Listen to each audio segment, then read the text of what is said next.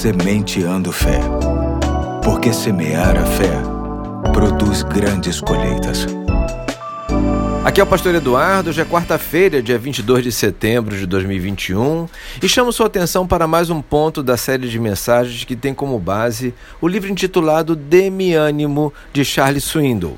Hoje começo lendo o texto de Tiago 1, de 2 a 4, que diz: Meus irmãos, considerem motivo de grande alegria o fato de passarem por diversas provações. Pois vocês sabem que a prova da sua fé produz perseverança, e a perseverança deve ter ação completa, a fim de que vocês sejam maduros e íntegros, sem lhes faltar coisa alguma. Diz assim o autor.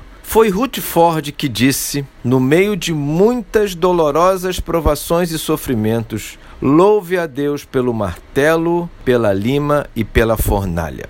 Vamos pensar um pouco a esse respeito. O martelo é um instrumento útil, a melhor ferramenta para bater um prego. Cada golpe força o prego a se aprofundar mais e mais. Se o prego tivesse sentimentos e inteligência, certamente nos diria que para ele o martelo não é nada útil, pois é como um senhor brutal e implacável, uma espécie de inimigo que gosta de surrá-lo até a submissão.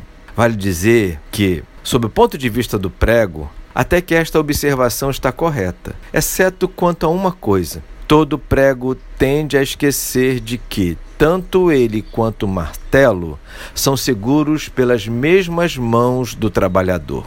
É o trabalhador que decide a intensidade dos golpes e se o prego vai desaparecer na madeira. Assim acontece com o metal, que sofre a raspagem da lima, e ao metal que sofre o fogo da fornalha. Todos, prego, martelo, metal, lime e fornalha, sempre estarão à mercê que está na mente do trabalhador em função do propósito que ele tem.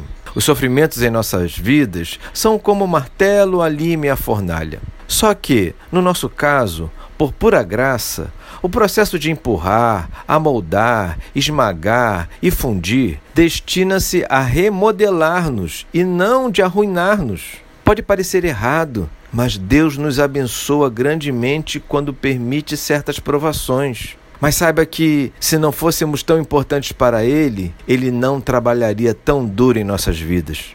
Entenda que, quanto mais tempo Ele se demora sobre você, mais Ele revela o seu amor para Ele. Vamos orar?